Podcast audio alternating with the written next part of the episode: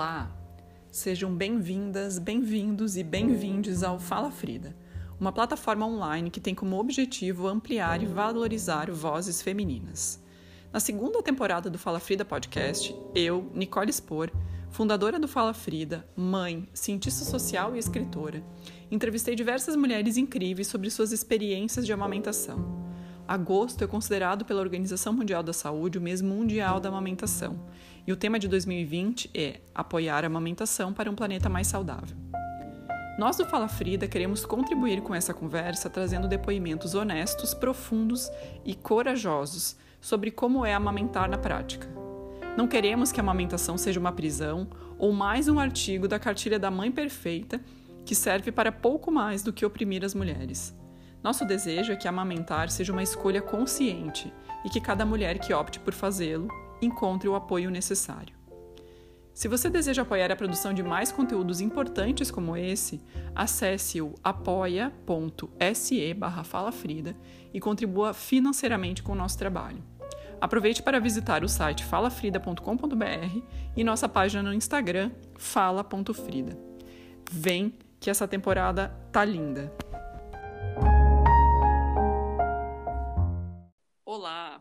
Esse é o quarto episódio da segunda temporada do Fala Frida Podcast e hoje eu, Nicole Spor, fundadora do Fala Frida, estou conversando com Thaís Regis sobre maternidade e amamentação. Thaís, muito obrigada por estar aqui hoje, por se disponibilizar a ter essa conversa comigo sobre esses assuntos tão importantes. É, então, eu gostaria primeiro que você se apresentasse, que você falasse um pouquinho de você e principalmente sobre eh, qual é a tua história de maternidade. Ah, eu queria agradecer, né, pelo convite. Eu acho que que esse é um tema muito importante, né, para para nós mulheres. E então, meu nome é Thaís, eu tenho 37 anos, eu hoje eu sou estudante, né? Eu estudo aqui no IFSC, moro na Palhoça, e eu tenho uma filha de seis anos, a Maria Elisa. E a minha história como de maternidade foi, eu tive ela aos 31, né? Eu nunca tive o sonho de ser mãe, nunca nutri essa essa paixão, né? Eu nunca na verdade, acho que eu nunca tinha parado para pensar nisso, né? Mas acabou acontecendo, eu engravidei e eu tive ela, foi uma gravidez super tranquila, super é, normal, assim, sabe? E sem problemas e tudo certinho. E eu, um, eu achei que ia ser tudo assim. Inclusive, falei, não, é, tá tudo certo, eu, vai, eu vou seguir o fluxo natural, vai acontecer tudo naturalmente. E, e na verdade não foi assim. Eu achei que eu ia parir, eu ia, eu ia ter um parto normal. Assim, eu não me preparei. Eu falei, não, a, a natureza vai agir na hora e tudo vai acontecer. Uhum. Mas não foi desse jeito. É, enfim, é, na, na verdade, ela, ela nasceu com 38 semanas. É, eu tive muitas contrações, minha bolsa estourou e eu não e eu não tive, na verdade, eu, a minha contração não evoluiu e daí eu tive que fazer o, o parto a cesariana. Foi para mim foi difícil, porque eu achei que eu ia ter um parto normal, né? Porque quando a gente é, recebe a notícia da gravidez, né, e tudo mais, você acaba idealizando, né? Não, vou fazer um parto natural, vai ser na banheira, sem anestesia, e não foi nada daquilo. E como que uh, você acha que esse começo, esse, esse começo de maternidade impactou então na sua amamentação, né? Que veio logo depois do parto. Como que foi logo após o nascimento dela? Ah, então, eu já eu já tava, na verdade, né, é, ela nasceu, eu fiquei super feliz e de primeira assim, ela ela tomou aquele aquele leite ou colostro, né? Uhum. E daí, tá, eu falei, ah, eu fiquei tranquila, eu falei, não, então, né, vai rolar, vai acontecer tudo certinho. Só que daí depois nada, ela não, ela não mamava mais, ela não, não tinha a pega, né, que eles falam. Aí, aí, nossa, eu fiquei totalmente desesperada, né? Porque imagina, eu saí do hospital, ela não estava mamando, e daí depois ela, eu cheguei em casa também, daí não conseguia de jeito nenhum. Eu acho que assim, que é, quando a gente começa a, a, a, pesquisar sobre maternidade, a gente acaba, né, é, olhando as outras pessoas, né, e se espelhando no, no que elas viveram. Ou no que elas mostram que elas viveram, né? Na verdade, a gente não sabe. Mas é, o que eu senti muito, muita falta na época, assim, foi de o que hoje eu vejo, sabe? De uma maternidade mais real, sabe? Uhum. É, estampada, assim, porque eu, eu, ninguém me contou que ia ser o desespero que foi, sabe? Uhum. Ninguém falou assim: olha, se prepara, é difícil, você vai ficar sem dormir, você vai ficar sem comer, você vai ficar sem tempo para tomar banho, eu cheguei em casa com ela e daí eu me dei conta que ela não ia mamar. E daí eu tava relutando com isso, sabe? Eu falei, ah, eu não vou dar o, o leite, o leite, a fórmula, né? E daí eu, eu fui no banco de leite, tem um, um banco de leite ali no hospital regional, fui buscar ajuda. Eu contratei uma consultora de, de especialista em amamentação, ela me ajudou, a minha filha mamou quando ela estava lá, depois não, não mamou mais. Uh, eu aluguei bombinha de leite também, que é um, um tipo um extrator de leite, Sim. sabe? Uhum. Que, que ela mamava às vezes, mas ela não mamava que nem ouvia os, os outros bebês, sabe? Ficavam horas ali mamando, sei lá, meia hora, 40 minutos mamando. Uhum. Ela não tinha isso. E daí eu fiquei com medo, né?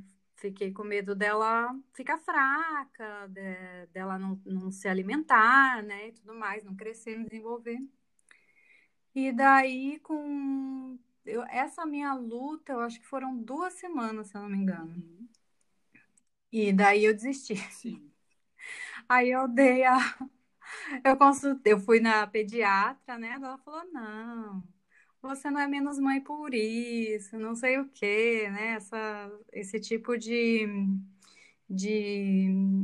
Na verdade, a, a pediatra tem muita experiência, né? Então, é, eles sabem que isso não vai afetar diretamente no crescimento da, da criança, né? Ainda mais hoje em dia.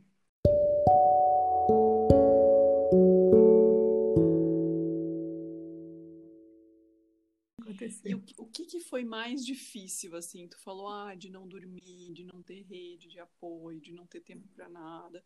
O que, que era mais difícil para ti, Thaís, nesse puerpério imediato, assim, nesse pós-parto imediato?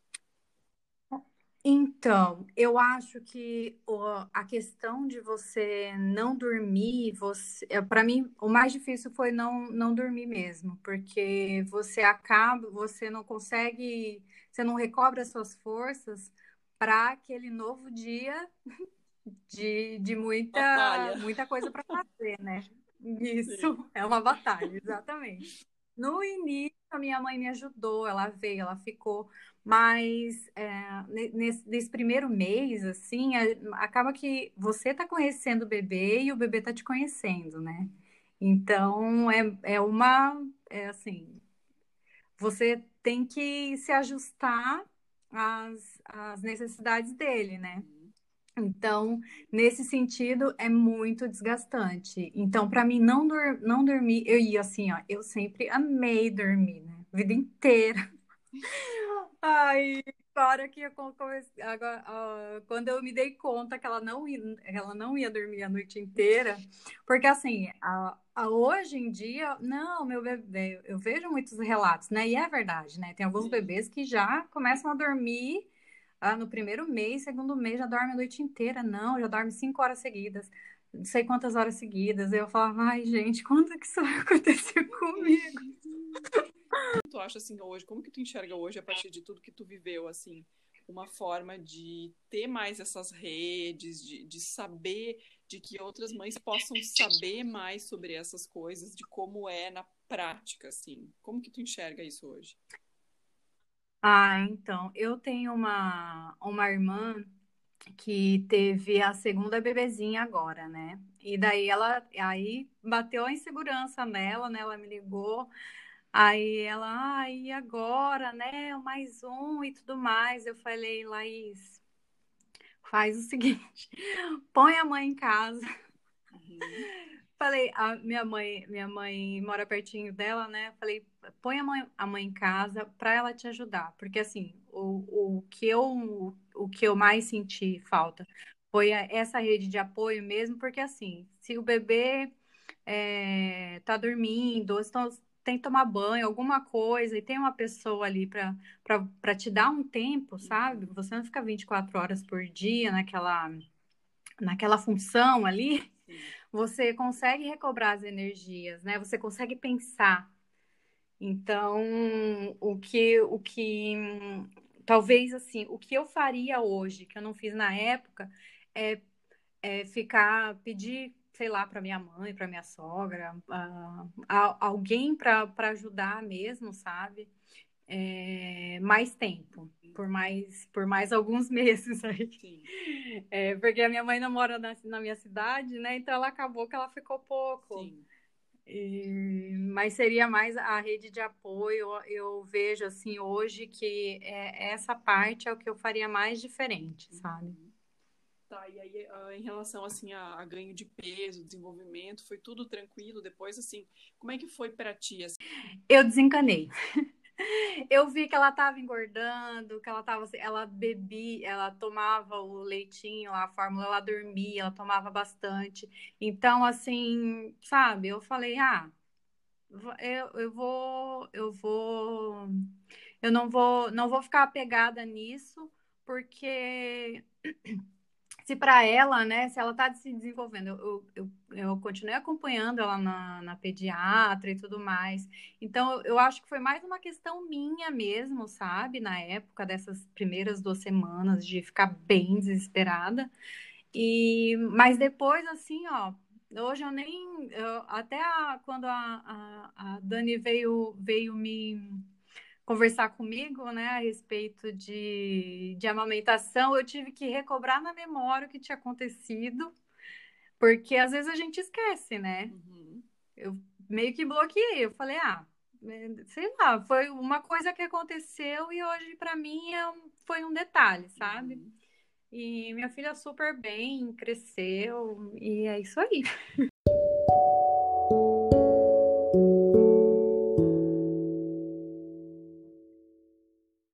fosse conversar, hoje tu falou da tua irmã, né, que tá tendo uma bebezinha, já, já antecipou um pouco o assunto, assim, mas se tu fosse conversar com uma mulher que, que estivesse gestando, ou uma mulher que estiver pensando em, em, ter filho, uh, em maternar, em amamentar, o que que tu falaria para ela, assim, se tu tivesse uma chance de ter essa conversa?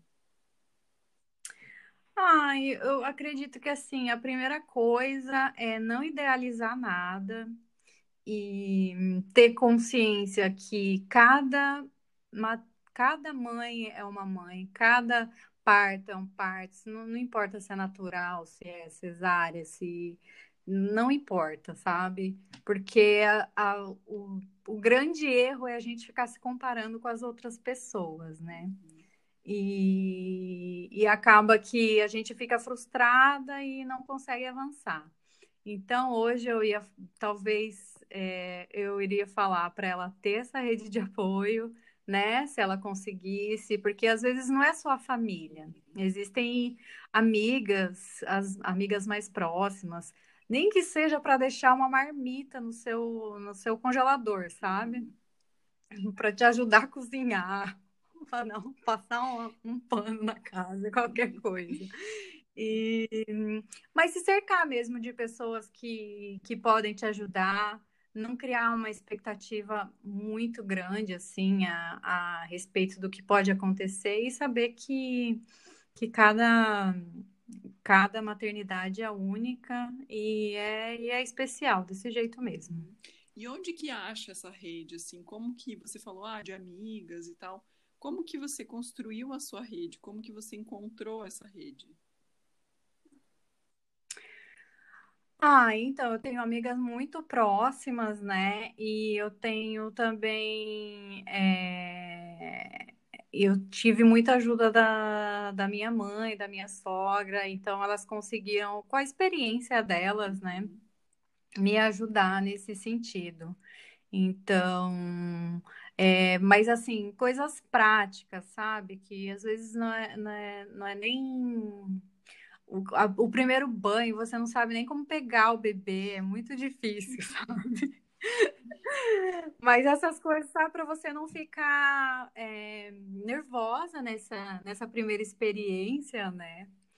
É, mas a- essa rede de apoio, na verdade, eu, eu também consegui muito apoio é, lendo, né?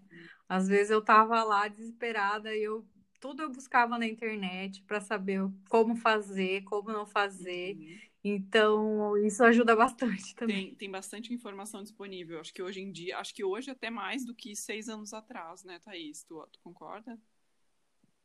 Super concordo, super concordo. E a maneira também como a, a maternidade é abordada hoje, menos é, idealizada, sabe? Uhum. Eu acho que, que hoje eu consigo ver mais isso na internet, apesar de eu não buscar mais, mais esse tipo de coisa, mas eu consigo ver ainda, é, já, sabe? É, coisa que não tinha antes. Sim. Antes era, né? Eram outras referências, assim.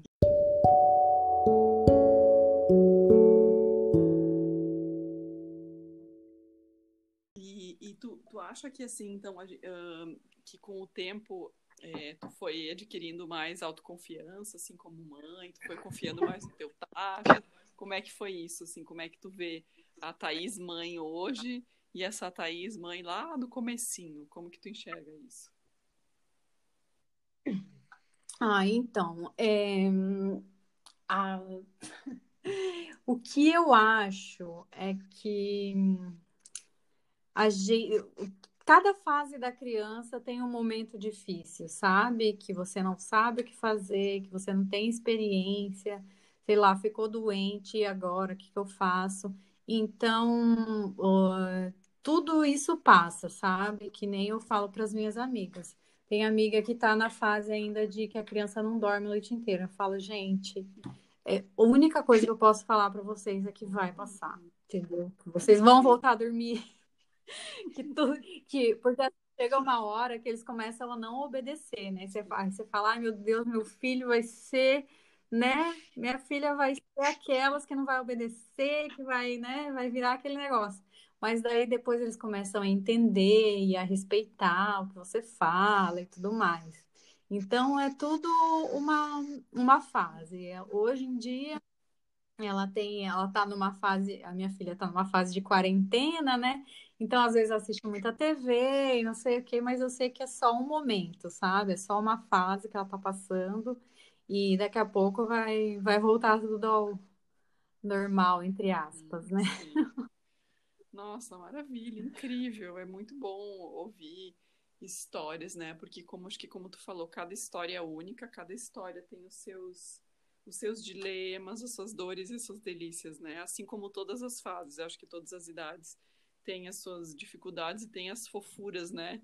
Que eles nos trazem a, a delicadeza, esse jeitinho de, de enxergar o mundo que nos, pelo menos para mim, assim, é, me incentiva a olhar para o mundo a partir dos olhos deles, né? Que eu acho que isso é um dos privilégios de acompanhar o crescimento de uma criança, né? É, e assim, a, a minha filha ela desenha muito, sabe? E ela se expressa muito a- através dos desenhos. E é incrível, né? E hoje em dia, assim, com seis anos, assim, eles falam umas coisas, um vocabulário. A gente fica impressionado, tá aprendendo a ler. Então, assim, é maravilhoso. É maravilhoso. É maravilhoso. É difícil, mas é maravilhoso. Concordo plenamente. Thaís, muitíssimo obrigada. Muito obrigada pelo, por dividir essa história com a gente. E eu acho que aqui fica, então, essa nossa mensagem de mais conversas honestas, né? E ah, como a que a gente está tendo agora, para que outras mulheres saibam realmente como é e que honrem as suas histórias e que se fortaleçam para enfrentar o que cada uma de nós tem que enfrentar como mãe, né? Então, muito obrigada. Obrigada a você, Nicole.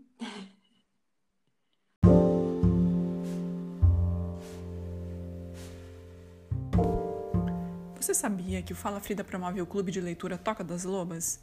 Todos os meses debatemos, capítulo a capítulo, o livro Mulheres que Correm com os Lobos, de Clarissa Pinkola Estés. O clube acontece virtualmente e os encontros são uma ótima oportunidade para se autoconhecer e trocar experiências com outras mulheres em um círculo seguro e acolhedor. Inscrições no site falafrida.com.br ou no Instagram fala.frida.